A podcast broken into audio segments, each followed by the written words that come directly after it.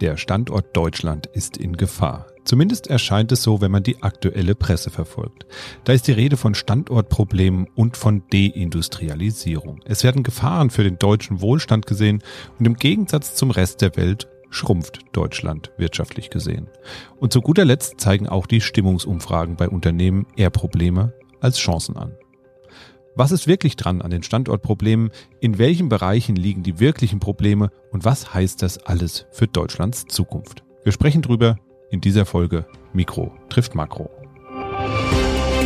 Mikro trifft Makro. Das Finanzmarktgespräch der DK Bank. Hallo und herzlich willkommen zur 79. Folge Mikro trifft Makro. Heute ist Donnerstag, der 14. August 2023 und bei mir ist wie immer der Chefvolkswirt der DK Bank, Dr. Ulrich Kater. Guten Morgen, Herr Kater. Hallo. Ja, heute ist ja auch noch ein ganz besonderer Tag. Wir nehmen ja immer so am Vormittag auf, so mittendrin am, am Vormittag eigentlich. Und wir müssen ein bisschen aufpassen, weil um 11 Uhr ist ja heute der große Warntag. Wahrscheinlich werden unsere Handys jetzt gleich irgendwann anspringen und außen wird man Sirenen hören oder ähnliches. Ich bin mal gespannt, ob da wirklich was passiert oder ob es äh, wie beim ersten Test in die Hose geht. Das nur schon mal als kleine Vorwarnung an die Zuhörerinnen und Zuhörer, falls im Hintergrund gleich irgendwas Komisches zu hören ist. Wir sind nicht schuld. Das ist der Warntag, der heute stattfindet. Ja, und in der heutigen Folge wollen wir uns auch mal eine warnende Studie ansehen, die Sie gemeinsam mit Ihren Kolleginnen und Kollegen herausgegeben haben. Dabei geht es um den Standort Deutschland und die möglichen Standortprobleme, die wir in Deutschland haben. Man liest ja immer wieder davon, ähm, dass es für Deutschland schwieriger wird und auch mit Christoph Witzke hatte ich in der zweiten Folge Investments Insight dazu bereits ausgetauscht. Sie haben nur noch mal dezidiert hingeschaut auf die einzelnen Bereiche, die tatsächlich problematisch werden könnten. Bevor wir uns dem aber widmen, klären wir doch erstmal so ein paar grundsätzliche Dinge. Den Ausdruck Standort Deutschland, den hört man ja immer wieder und das ist so ein abstrakter Begriff, der eigentlich irgendwie auf alles passt. Was steckt denn eigentlich genau dahinter, wenn man über den Standort Deutschland spricht? Ach naja, das ist schon das, was man mit dem auch gesunden Menschenverstand definieren würde. Das sind alle Bedingungen, denen man sich gegenüber sieht, wenn man in Deutschland ein Unternehmen aufmachen will. Äh, und die, die Logik geht etwa so, dass wenn das zu umständlich ist, dann lässt man es entweder oder man geht woanders hin. Das mit dem woanders hingehen, das ist natürlich nicht für jeden so einfach. Das geht bei größeren Unternehmen. Aber je schwieriger das ist, desto ähm, schwieriger ist eben auch der Standort. Und diese Bedingung ist natürlich eine ungeheure Bandbreite. Das fängt also an mit den bürokratischen Hürden und der Dauer, ein Unternehmen überhaupt zu gründen.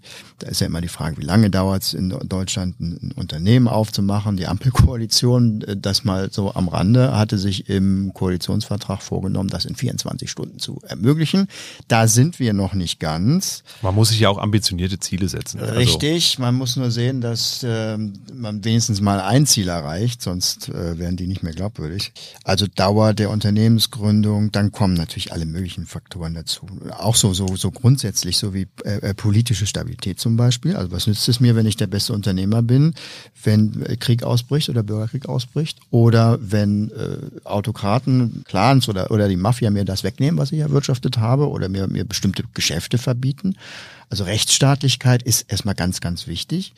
Die Abwesenheit von Korruption, auch ein ganz wesentlicher auch Wohlstandsfaktor. Und dann geht's eben um die Themen, die auch diskutiert werden, die Infrastruktur, also Transportwege, Kommunikation, Energieversorgung. Dann kommt der Arbeitsmarkt. Welches Angebot an ausreichend qualifizierten Mitarbeiterinnen und Mitarbeitern haben wir? Welche Qualifikation, welches Lohnniveau muss auch fair sein? Dann die Frage, wie viel Regeln muss ich einhalten als Unternehmen? Das ist ja ein großes Thema Bürokratie und Regulierung. Äh, und dann noch ein wichtiger Punkt, Steuern. Steuern und Subventionen. Das heißt also, was wird gefördert? Was muss ich eben auch, ähm, wie groß ist die Belastung mit dem, was ich hier, was ich hier mache? Also man sieht, es ist ein eher ein Zehnkampf oder vielleicht sogar noch mehr Disziplin. Ja, und wenn man halt da im internationalen Wettbewerb dann zurückfällt, dann sollte man mal rauskriegen, woran das liegt und wo man halt besser werden kann ich denke mal so, wie, wie das der Leichtathletikverband ja zurzeit auch machen muss. Ja, das denke ich auch. Die Basketballer hingegen, die haben alles richtig gemacht. Zum ne? Beispiel. Also, also es gibt auch andere Beispiele in Deutschland. Wollen wir auch mal auf die positiven Dinge hinweisen. Was ich mich ja immer frage ist, wie ist denn diese Diskussion eigentlich in den letzten, ja, man kann sagen, in den letzten Wochen eigentlich so in Gang geraten? Also das ist ja was, was jetzt irgendwie gerade durch alle Medien geistert. Ähm, es gibt äh, immer Talkshows, wo darüber gesprochen wird. Also das ist ja omnipräsent, dieses Thema. Und das ist irgendwie angeschoben worden. Und ich weiß gar nicht, woher es auf einmal kam. Ja, das frage ich mich auch. Also denn äh, man hätte natürlich schon viel früher anfangen können. Das sind ja so versteckte Trends, die ja schon ganz lange laufen, aber das ist oft so. Dann gibt es irgendeinen Anlass, äh, durch den diese Trends dann bewusst werden. Das war in diesem Fall die Konjunkturprognose vom Internationalen Währungsfonds. Das war Anfang vom Anfang im Sommer. Und da kam dann raus, dass Deutschland die rote Laterne hat, also von allen großen europäischen Ländern, Frankreich, äh, England, Spanien, Italien und so weiter, beim Wachstum in diesem Jahr hinten steht, geschweige denn mit, mit den anderen großen, natürlich USA. Das war der Anlass, aber dabei wird eigentlich was verwechselt. Dabei wird eigentlich verwechselt Konjunktur und Strukturprobleme. Äh, denn eigentlich leiden wir gerade, und das sind die Zahlen, die schlechten Zahlen in diesem Jahr, wir leiden gerade aufgrund unserer Industrielastigkeit mehr als andere Länder unter der weltweiten Konjunkturflaute. Wir haben eine Konjunkturflaute bei Konsumgütern und Industriegütern und da leiden wir eben aufgrund unseres Geschäftsmodells einfach mehr. Die Ökonomen machen aber einen Unterschied, der Wirtschaftsverlauf, also dieses konjunkturelle Leiden zurzeit, das, das kann schon mal passieren. Konjunktur kann mal schlecht laufen. Das wird auch wieder besser werden. Aber wenn man berechnet, dass die Wirtschaftsleistung wohl selbst dann in guten Zeiten nur noch stagnieren wird, dann ist man in der langfristigen Betrachtung. Und das, diese langfristige Betrachtung, fünf Jahre und mehr, das nennen die Ökonomen dann Wachstum. Da gibt es so einen Begriff, der heißt Potenzialwachstum. Das ist sozusagen die Möglichkeit, die eine Wirtschaft hat, bei ganz normaler Auslastung. Und das sollte zumindest nach unserer herkömmlichen Überlegung eigentlich jedes Jahr ein bisschen mehr werden.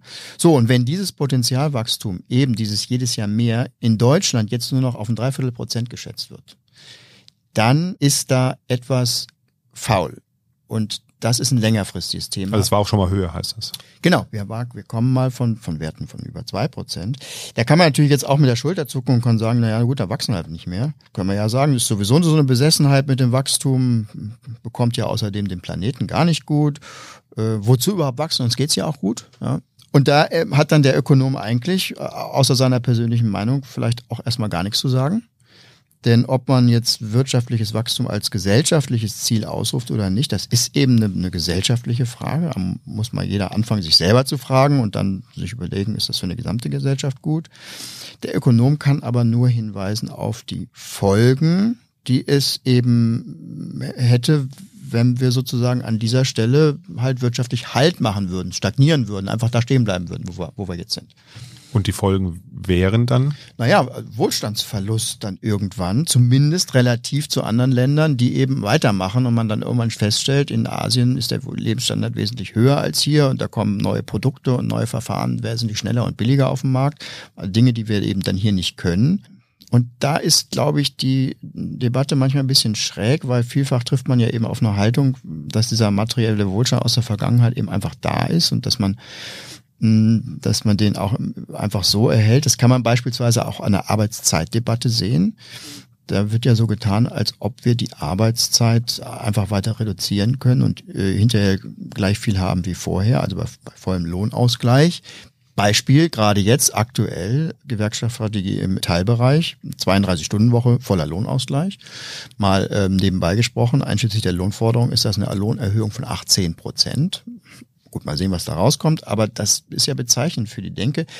Und natürlich kann man ja auch argumentieren, dass wir, keine Ahnung, vor 100 Jahren den Zwölf-Stunden-Tag hatten und Gott sei Dank haben wir den nicht mehr abgeschafft worden und der Wohlstand ist gestiegen in den letzten 100 Jahren.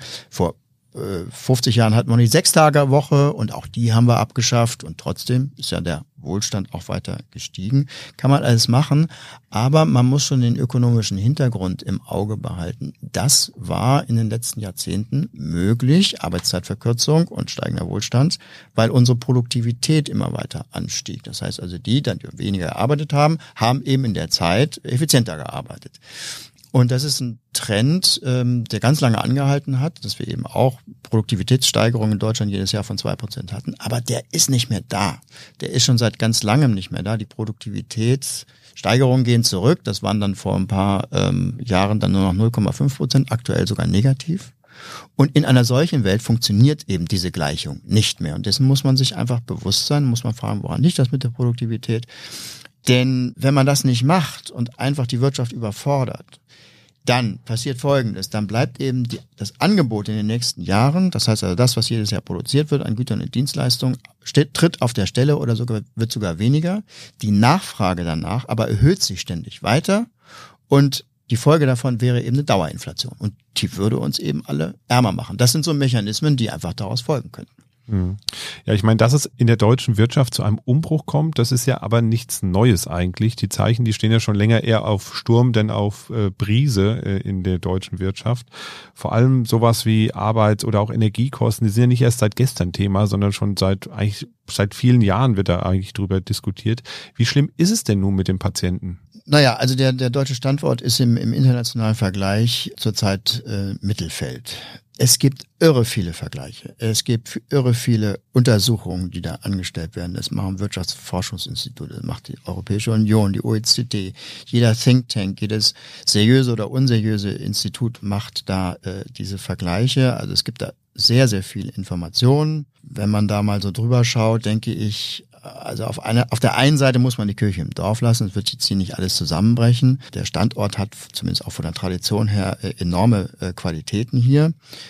Aber wie gesagt, wir sind eben ja nur noch Mittelfeld von diesen ähm, Umfeldbedingungen. Was wir gemacht haben, wir haben die einzelnen Disziplinen des äh, Standortzehnkampfs mit den Daten aus einer Reihe von solchen Rankings bewertet und haben auch nochmal einen zusammenfassenden Standortindikator zusammengesetzt. Ähm, und ähm, ja, da kommt genau das raus, dass Deutschland eben generell schon ein guter Standort ist. In einigen Disziplinen sind wir auch wirklich noch vorne, aber insgesamt eben immer weiter abrutschen in den vergangenen Jahren. Äh, wenn man das in Zahlen ausdrücken will, wir haben 45 Indikatoren für 63 Länder uns angesehen und wir sind auf Platz 32. Also genau in der Mitte eigentlich, kann man sagen. Genau. Ja, mittendrin statt nur dabei heißt es ja auch so schön. Manchmal in dem Fall ist es äh, leider aber nicht so gut. Was Sie jetzt ja gemacht haben, Sie haben ja die verschiedenen Standortkriterien nochmal bewertet, nochmal alles angeschaut und ähm, vor allem auch ähm, im, immer im Vergleich zu den USA. Also das ist ja immer so der große Vergleich, der gezogen wird. Und wenn man da jetzt drauf schaut, dann würde man so ad hoc denken, so, okay, da wird die USA überall meilenweit vorne liegen. Stimmt das denn so? Nee, das, das ist bei, beileibe nicht so. Wie gesagt, wir haben auch durchaus unsere Stärken. Also zum Beispiel bei der Qualität der Mitarbeiter in Deutschland, bei der auch Qualität der, ich will mal sagen, Wirtschaftsstruktur, der, der Zulieferer. Wir haben so, so eine Wirtschaftsgeografie hier aufgebaut, wo Zulieferer zu großen Firmen in einem sehr, sehr engen Netzwerk stehen. Das hängt auch mit der äh, Dezentralität in Deutschland zusammen, was, was wirklich sehr, sehr gut funktioniert. Eine geschmierte Maschine. Wir haben große Vorteile, auch bessere als in den USA bei der Offenheit unserer Märkte. Wir haben einen großen Binnenmarkt hier in Europa. Das ist ganz wichtig für Leute, die, die äh, Unternehmen, die sich ansiedeln wollen. Und wir haben traditionell sehr gute und auch weiterhin gute Ergebnisse in Forschung und Entwicklung. Wir haben auch Stärken, das dürfte die Sparkassen beispielsweise sehr interessieren, bei der Verfügbarkeit von Finanzierungen. Das ist also auch nicht das Problem in Deutschland. Und wir sind damit bei einigen Standortpunkten den, sogar den, den, den Amerikanern voraus, aber eben bei wenigen. Denn bei vielen anderen Dingen, die auch wichtig sind, das geht von den Startup-Möglichkeiten über die Regulierungsthematik, über die Besteuerungsthematik und die Energiekosten. Das sind so die großen Disziplinen, wo wir wirklich sehr, sehr stark abgerutscht sind, die Amerikaner und die Chinesen uns deutlich voraus sind. Äh, mittlerweile ist es zusätzlich zu den wirklich vorhandenen Problemen ja auch ein Image-Thema geworden. Standortmarketing und, und, und Image, das ist ja so auch so eine, so eine eigene Wissenschaft für sich, ist ja auch ganz wichtig. Die deutsche Wirtschaft hatte so, ich würde mal sagen, in den letzten 20 Jahren eher den Ruf, unkaputtbar zu sein.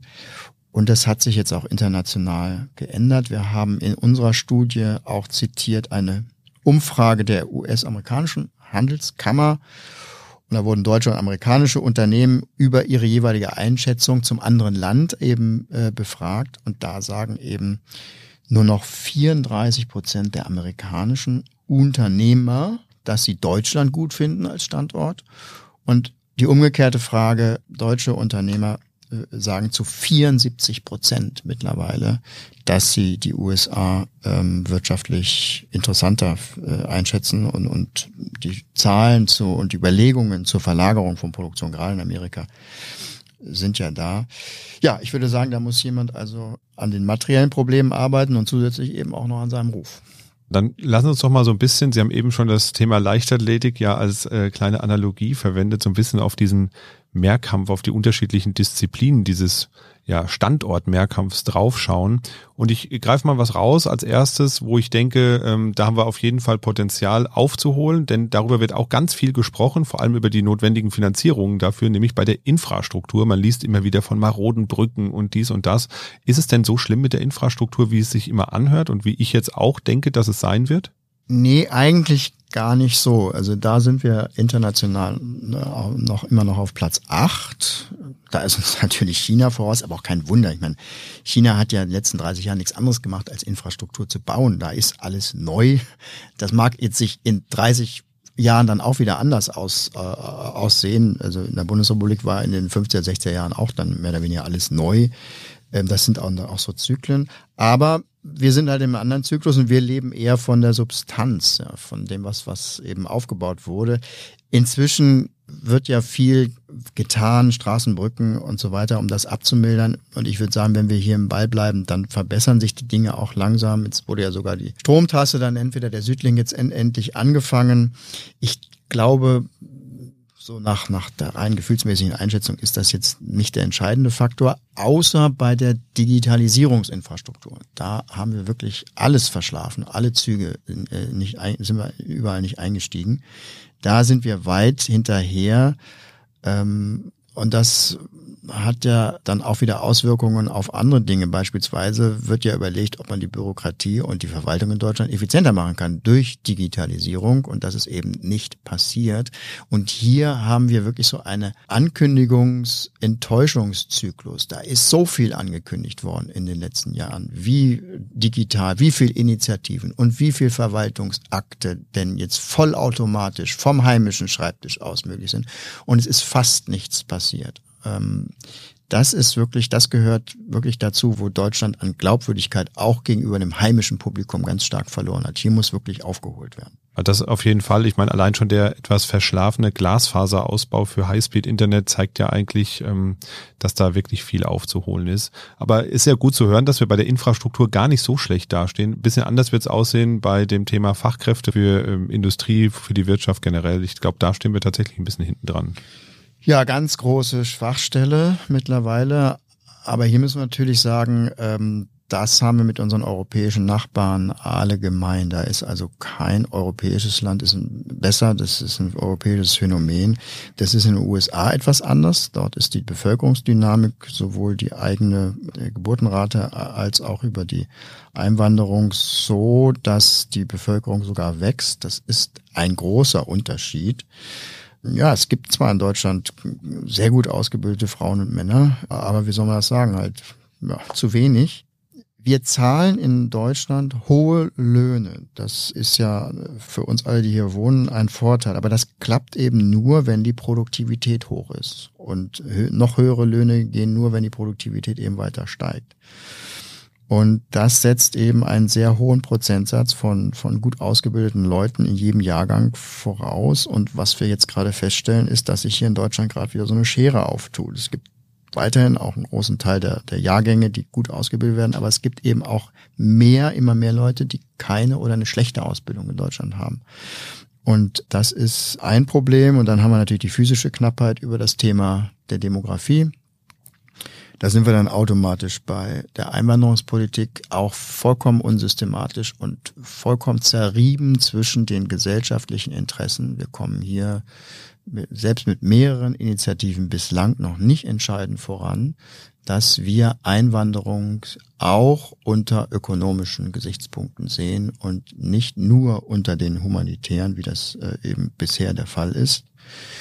Ähm, das resultiert insgesamt, wenn wir wieder zurückkommen auf unseren Vergleich, auf den drittletzten Platz von allen 63 Ländern. Die Amerikaner etwa sind hier ganz weit oben, sind auf Platz 8. Tja, manchmal steht man halt auch mal hinten, aber vielleicht auch eine gute Position, um wieder nach vorne zu kommen, muss man sich eben vielleicht ein bisschen anstrengen an der einen oder anderen Stelle. Ein anderes Thema, was mir noch einfällt, ist das ganze Thema Energie. Energieverfügbarkeit ist, glaube ich, jetzt weniger das Problem, aber die Energiekosten könnte ich mir vorstellen, die sind tatsächlich ein Problem, oder? Ja, Strom, Erdgas sind äh, zu teuer und bleiben auch zu teuer. Erdgas sollte ja Brückentechnologie sein für die Erneuerbaren für die nächsten zehn Jahre. Das geht jetzt nicht mehr.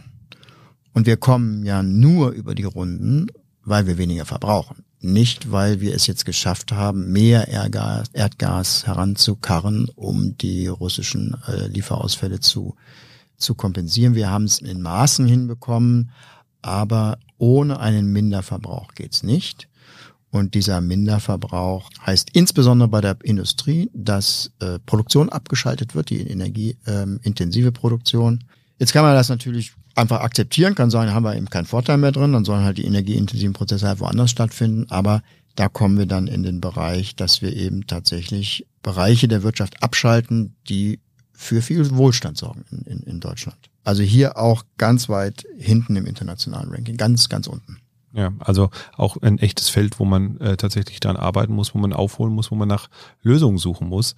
Und wir haben es eben schon so ein bisschen angesprochen, auch so ein Feld ist ja die Bürokratie. Da sollte viel passieren. Über die Digitalisierung sollten eben Effizienzen gehoben werden. Man kriegt auch immer wieder mit, dass da auch ein Personalmangel besteht, einfach in den Ämtern, um die ganzen Sachen zu bearbeiten, die da ähm, anfallen und es da eben auch zu wenig Arbeitsplätze gibt oder beziehungsweise Arbeitskräfte gibt. Wie ist es denn mit der Bürokratie in Deutschland? Ist es so schlimm, wie wir denken alle immer? Ja, vor allen Dingen ist es, ist es aus meiner Sicht ein, ein ganz besonderes Kapitel für sich. Also es fängt schon mal an damit, dass es sich alles beschwert über die Bürokratie und Regulierungswut, aber wenn man dann genau fragt, an welcher Vorschrift oder welchem Genehmigungsverfahren liegt das denn jetzt genau, wo soll man denn ansetzen, dann wird es eben sehr, sehr diffus überall das, das deutet schon mal dahin, dass es ein, ein extrem dickes Brett ist, was da gebohrt werden muss. Ich glaube, es kommt daher, dass das Phänomen eben allgegenwärtig ist. Das äh, ähm, trifft jeden Wirtschaftsbereich. Also in der Gastronomie beispielsweise äh, müssen Unternehmer und Unternehmerinnen äh, durchschnittlich äh, allein 14 Stunden in der Woche dafür aufwenden, überhaupt die ganzen Anforderungen, die bürokratischen Anforderungen zu erfüllen. Und das zieht sich eben durch alle Branchen durch. Bei uns in der Studie bekommt die Verwaltung in Deutschland in den internationalen Rankings sogar ähm, noch sehr gute Noten. Dies ähm, fehlende, fehlende Digitalisierung erstmal jetzt hin oder her, äh, da lebt man von einer langen Tradition, dass die Verwaltung eben Verwaltungspraxis äh, in, in Deutschland eigentlich immer traditionell eine Stärke war. Funktioniert eigentlich immer noch ganz gut, wird aber, diese Verwaltung wird aber, und jetzt kommt's eben, mit extremen Regulierungswerken belastet. Das trifft eben alle Bereiche von den Bauämtern über die Gewerbeämter in den medizinischen Bereich, ja sogar bis hin zu den Notenbanken, die eben wahnwitzige äh, Regelwerke da bei der Nachhaltigkeitsfinanzierung bei den Banken entwerfen. Und wir machen fröhlich weiter. Jetzt kommt das Lieferkettengesetz. Das ist wieder so ein Informationsmonster, bei dem die Unternehmen viele, viele, viele Arbeitsstunden aufwenden werden müssen erstmal zur Bereitstellung dieser Information und dann muss ja die Verwaltung das alles verarbeiten, kontrollieren und eventuell auch sanktionieren, wenn es eben nicht, nicht klappt. Und das hat mittlerweile eben Ausmaße angenommen, dass man eben teilweise schon von einem Verwaltungsbankrott spricht. Das heißt also, die Parlamente machen Gesetze, von denen man eigentlich schon im Vorhinein weiß, dass sie nicht durchführbar sind weil eben die, die Kapazitäten nicht da sind, um sie umzusetzen. Geschweige denn eben dann zu kontrollieren, die ähm, Rechtspflege, das heißt also die Gerichte sind ja mittlerweile ebenfalls äh, völlig überlastet. Man sieht das an den immer länger werdenden Verfahren. Und das stoppt dann wiederum natürlich auch direkt die Wirtschaft. Wir kennen das aus anderen Ländern, insbesondere Italien ist ja da auch ein schlechtes Beispiel. Wenn ich halt als Unternehmer zwei Jahre auf eine Entscheidung warten muss von einem Gericht, dann kann ich mir mein Vorhaben häufig auch gleich ganz schenken. Wobei, man darf sich jetzt, machen ja auch viele, auch nicht über die Gerichte beschweren, die, die ja jetzt alles, alles ganz genau behandeln, auslegen und, und streng auslegen und damit der Wirtschaft dann in die Speichen greifen. Gerichte sorgen nur dafür, dass bestehende Gesetze umgesetzt werden. Das ist ja deren Aufgabe auch. Und wenn da eben so eine ähm, Regulierungswut rauskommt, dann liegt das darin, dass wir eben zu viele Vorschriften in Gesetzen haben, dass wir eben die falschen Gesetze machen. Klar, teilweise kommen diese Gesetze aus Brüssel. Äh, da nehmen sich jetzt die, die Gesetzgeber in, in Brüssel und, und Berlin nicht viel. Aber da müssen wir uns an die eigene Nase packen, denn Gesetze machen unsere entsendeten Abgeordneten. Und dann müssen wir uns mal überlegen, ob es nicht auch eine Tendenz äh, gibt, in der Bevölkerung, die diese Regulierungswut auch erklärt, ob wir nicht alles geregelt haben wollen. In Deutschland ist das durchaus der Fall, dass wir so eine Vorliebe für Einzelfallgerechtigkeit haben. Also alles, was irgendwie vorstellbar ist, muss in einem Regelbuch drinstehen, wo man dann reingucken kann und sagen kann, äh, wenn der und der das gemacht hat, dann ist das äh, rechtens oder nicht rechtens. Und dann hat der und der diese Ansprüche und äh, am Ende ist der und der schuld, weil irgendwas schiefgelaufen ist. Das ist vielleicht auch eine Tendenz, die eher dann kulturell angelegt ist, dass wir es gar nicht ertragen können, wenn wir Dinge einfach ungeregelt lassen und dann auch Fehlentwicklung und Katastrophen teilweise passieren und wir dann gleich sagen, nee, nee, das hätte man noch vorher alles wissen müssen, alles regeln müssen. Äh, das ist eine Befindlichkeit beziehungsweise auch ein Anspruch, den wahrscheinlich jeder selber hat. Und dann muss man sich irgendwann fragen, ja, ist denn das, was da jetzt rauskommt, nämlich die Regulierung des ganzen Lebens, Wirtschaftslebens, ist der Preis denn nicht vielleicht so hoch für die vermeintliche Sicherheit, die man hat, weil man eben so viele Regeln macht. Da kommt es ja dann quasi zur sogenannten Überregulierung, dass eben einfach zu viele Regeln da sind und das Ganze quasi so einbremsen. Wir waren eben bei den 14 Stunden bei den Gastronomen dass es so eingebremst wird, dass ich einfach nur noch Zeit aufwende, um die Regeln einzuhalten und die eigentliche Arbeit gar nicht mehr erledigen kann. Ich glaube, wir sind über das Ziel hinausgeschossen, aber das muss eben, das müssen auch alle diskutieren, beziehungsweise sich mal selber fragen, äh, weil am Ende, wie gesagt, es sind die Parlamente, die solche Gesetze dann machen und da ist die, der, der, der, das Bedürfnis und der Wunsch nach immer neuen Regeln und ganze Sektoren, die man halt neu regeln müsste, die ist immer noch groß. Nur hat die Regierung das ja hier bei uns jetzt aufgegriffen, sogar zur Chefsache gemacht. Olaf Scholz hat ja jetzt hier gesagt, das kann die Koalition auch gar nicht alleine hinbekommen. Da brauchen wir jetzt einen Pakt. Ein Pakt für weniger Regulierung und Bürokratie mit den Ländern, äh, Pakt mit den Ländern vor allen Dingen. Es ist teilweise richtig. Es ist zwar richtig, dass die Länder, die Bundesländer, die Regeln ja umsetzen müssen. Verwaltung wird ja auf den Kommunen und den, und den Ländern gemacht. Und dass sie auch den Gesetzesvorschlägen aus Berlin ja zustimmen müssen, das stimmt auch. Aber nochmal, gemacht werden diese Gesetze in Berlin und in Brüssel, in den nationalen und europäischen Parlamenten. Und da sind es eben die Parlamentarier, die eine riesige Regulierungswut und Gerechtigkeitswut mitbringen. Äh, das sind so die sprichwörtlichen Generale, die auch noch das Getreide kommandieren wollen. Zumindest macht es heute den, den Eindruck. Und angesichts der Auswirkungen muss man sich halt fragen, ist es das wert? Wenn ich mich frage, wie wir rauskommen wollen daraus, dann, dann wirklich über diese Überlegung, dass das setzt bei jedem Einzelnen an. Ähm, und am Ende ist vielleicht ein bisschen Werbung dafür, dass nicht alles gesetzlich geregelt werden muss und dass Unternehmen auch wieder mehr Spielräume haben müssen. Vielleicht ein Weg aus diesem wirklich sehr, sehr sumpfigen Gebiet, das sich immer mehr als, als Sand im, im, im Getriebe eben raus, rausstellt. Das, also das mit den Generälen und dem Getreide, das habe ich auch noch nicht gehört, ehrlich gesagt. Das war mir jetzt auch neu, aber finde ich ganz gut. Ähm, ja, es ist natürlich immer schwer, solche Regelungen dann auch wieder zurückzunehmen und vielleicht zu sagen, das, was wir damals da gemacht haben, das regeln wir jetzt so nicht mehr. Wir nehmen diese speziellen Regelungen zurück. Aber es wäre ja schon viel geholfen, wenn nicht immer noch mehr dazu käme und man sich dann bei den neuen Sachen fragt, brauchen wir das denn wirklich? Ein anderes Thema, ich hatte es vorhin im Intro auch schon kurz angesprochen, was äh, gerade im Zusammenhang mit der Energie und wir hatten es, glaube ich, auch eben schon davon immer wieder aufkommt, ist das äh, Gespenst der Deindustrialisierung. Das schwingt ja immer auch so irgendwie mit. Ähm, Deutschland steht vor der Deindustrialisierung. Wie sehr müssen wir uns denn wirklich davor fürchten? Was steckt denn dahinter? Ja, eine große Streitfrage. Übrigens auch unter äh, Ökonomen selber. Also brauchen wir die Industrie und unsere Leistungsbilanz, Überschüsse hier für unseren Wohlstand. Ich würde es mal so formulieren. Die Industrie ist schon ein großer Wohlstandsbringer. Jobs in der Industrie sind äh, durchschnittlich besser bezahlt als im Dienstleistungsbereich etwa. Und die Industrie ist auch ein großer Gleichmacher. Die Jobs sind nicht nur gut bezahlt, sondern auch mit weniger Unterschieden zwischen den Beschäftigten als, als im Dienstleistungssektor.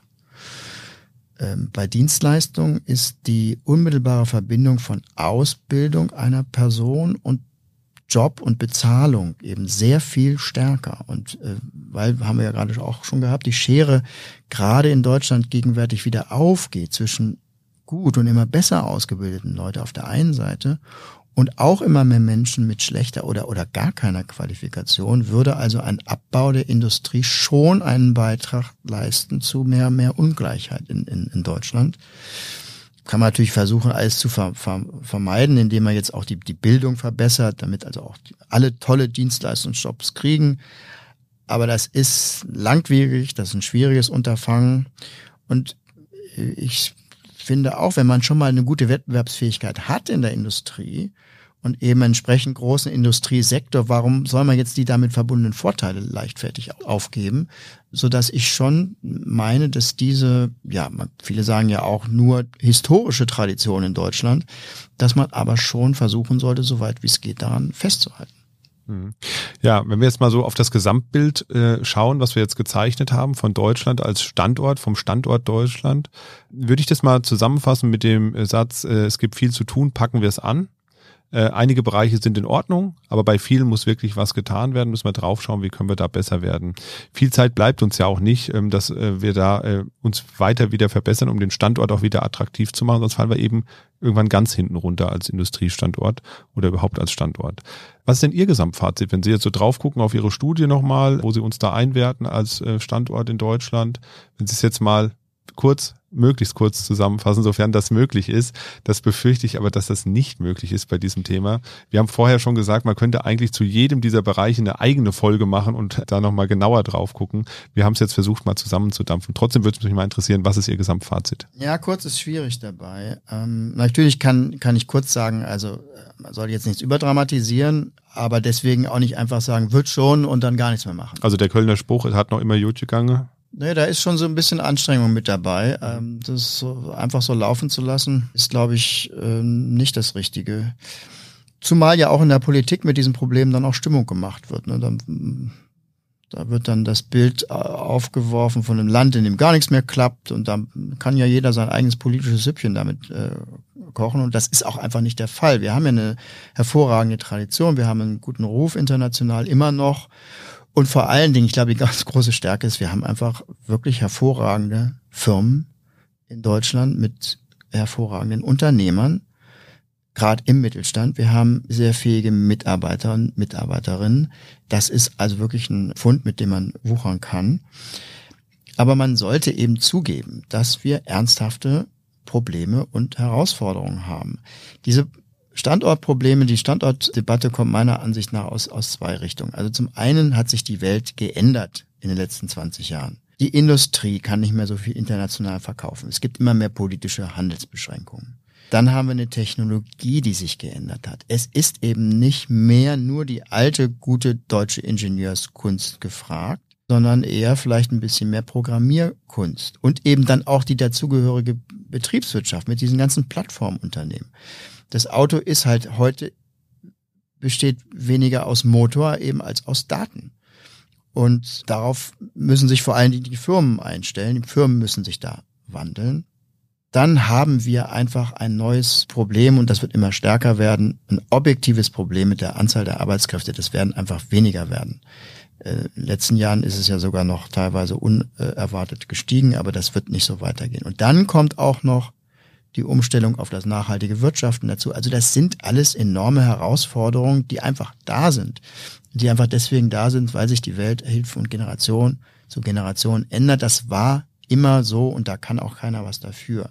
Und vor allen Dingen die deutsche Wirtschaft hat ja in der Vergangenheit auch gezeigt, dass sie das eigentlich sehr gut kann, diesen Wandel, der da immer stattfindet.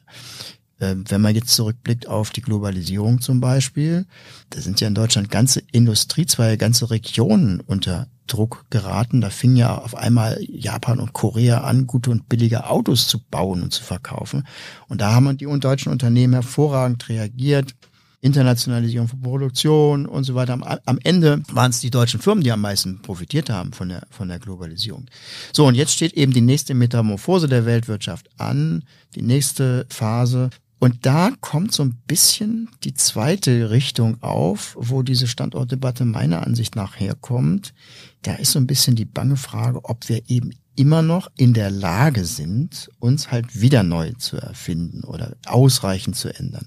Und da gibt es schon so die eine kriti oder andere kritische Stimmung. Bevölkerung wird älter, kann und will eine ältere Bevölkerung überhaupt neu denken, wollen die nicht alle zurück eher in die alten Zeiten, da bleiben, wo es, wo es, wo es ist, wo es gemütlich ist. Ist überhaupt die Idee von, von Wachstum und Wohlstand noch, noch äh, gut genug verankert? Das ist eher so eine Frage an die neue Generation die ja teilweise, hat man den Eindruck, nur noch die Hälfte arbeiten will äh, und zumindest bis jetzt auch noch auch noch bereit ist, auf den materiellen Wohlstand dann auch zu verzichten. Ist das, bleibt das so oder ist das die, die, die neue Zukunft? Ja, und wie gesagt, haben wir auch schon besprochen, sind wir nicht eingemauert in einen Regulierungskäfig, dass wir, dass wir also fast bewegungsunfähig geworden sind. Das sind so die beiden Strömungen, die diese Standortdebatte jetzt gegenwärtig kennzeichnen. Ich bin aber wenn ich mich entscheiden soll für eine, eine Seite, bin ich eigentlich zuversichtlich, dass sich die alten Traditionen bei uns dann doch äh, sich zu verändern und zu verbessern, dass die sich doch durchsetzen werden.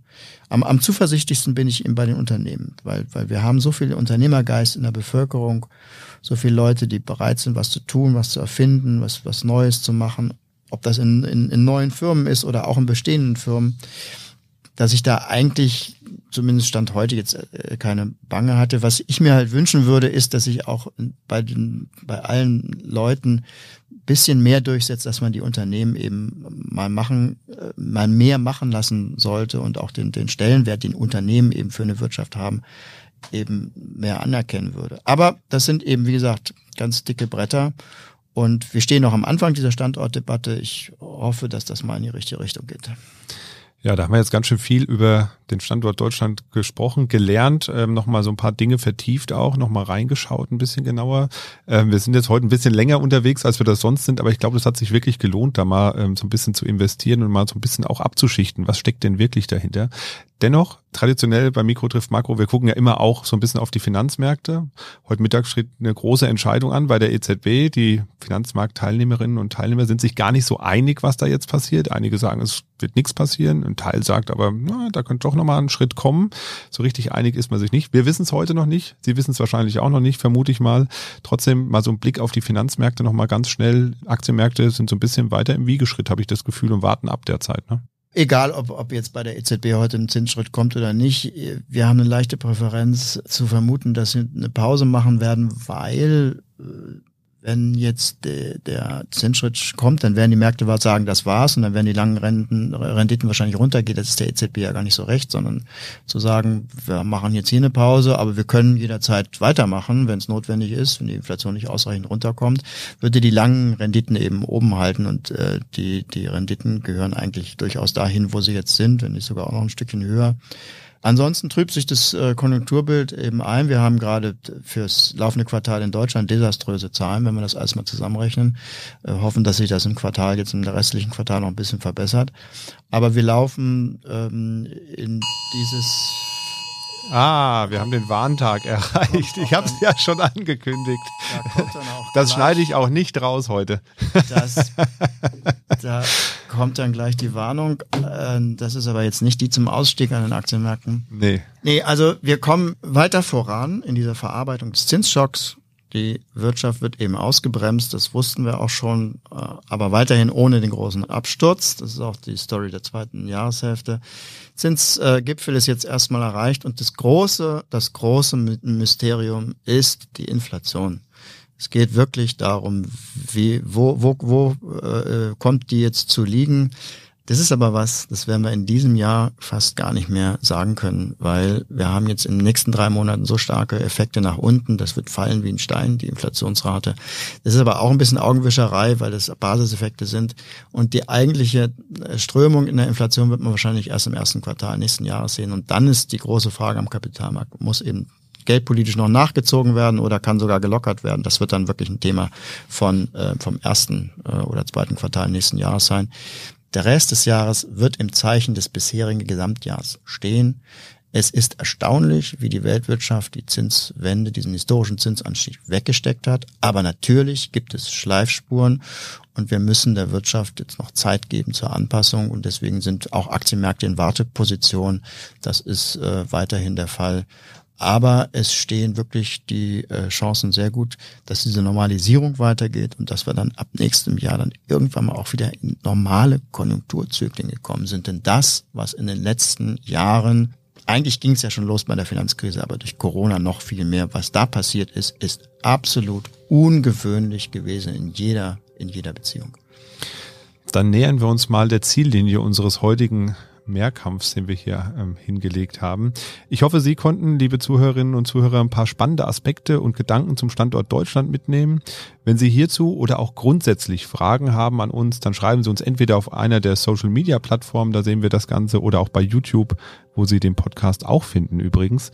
Oder Sie schreiben uns direkt an podcast.dk.de und dann landet das direkt bei mir auf dem Schreibtisch, auf dem virtuellen. Und ähm, wir schauen dann, wie wir die Fragen in eine der nächsten Sendungen einbauen. Und wir freuen uns natürlich auch über Bewertungen auf iTunes. Dort können Sie ein paar Sterne hinterlassen. Das geht ganz einfach. Oder wenn Sie Lust haben, schreiben Sie gerne auch noch ein paar nette Worte. Darüber freuen wir uns auch immer. Das war's von uns für heute. Machen Sie es gut und bis bald. Tschüss. Mikro trifft Makro ist ein Podcast der DK Bank. Weitere Informationen zur DK Bank finden Sie unter www.dk.de-dk-gruppe.